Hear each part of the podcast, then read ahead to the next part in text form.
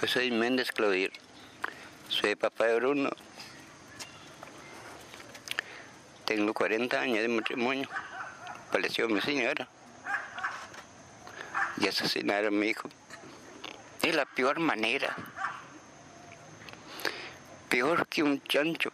Le hincaba de pasito.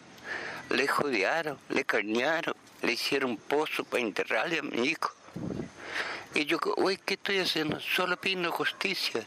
Y no hay justicia en Iguazú. Yo no sé, estoy desesperado.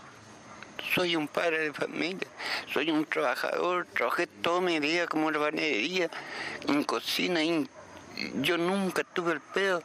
Yo luché para criar a esos seis chicos. Yo hice estudiar, yo le di cariño, yo le, le di de todo para que un indrogadito le quite la vida a mi hijo, así como hicieron con tanta maldad, puñalada por todos lados. Él era un chico pavo, él no sabía pelear, él no sabía defenderse, él no hizo nada para defenderse, él no fue capaz de darle una piña, él no sabía, era muy criatura, era muy inocente. Y yo como padre ahora estoy sufriendo. Pero estoy pidiendo justicia, nada más que eso.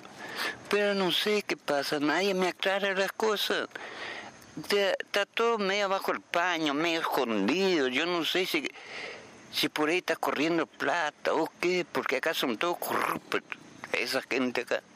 Es todo plata nomás. ¿Qué vamos a hacer? Yo estoy con mi familia no me quiere mostrar flojo, porque me, queda cinco chicos todavía. Y si yo aflojar, ellos también van a aflojarse. Yo tengo que mostrar pecho, yo tengo que estar para adelante, yo tengo que hablar, yo tengo que, que decir las cosas. Fíjate, están haciendo un pozo para enterrar a mi hijo. ¿Eh? Están haciendo pozo. Violaron a la novia de mi hijo le amenazaron en un grisito de dos añitos con, con un puñal. Y el tipo hacía lo que quería con la mujer. Y después iba a dar otra puñalada a mi hijo después que... ¿Por qué? ¿Por qué mi hijo no se defendió? Porque él no sabía, no sabía nada, inocente demasiado. Por eso que pasó, capaz que yo tuve la culpa también. Yo también tenía que enseñar a ser malo. Pues yo no hice, porque yo como padre quería un hijo bueno. Y por eso perdí a mi hijo.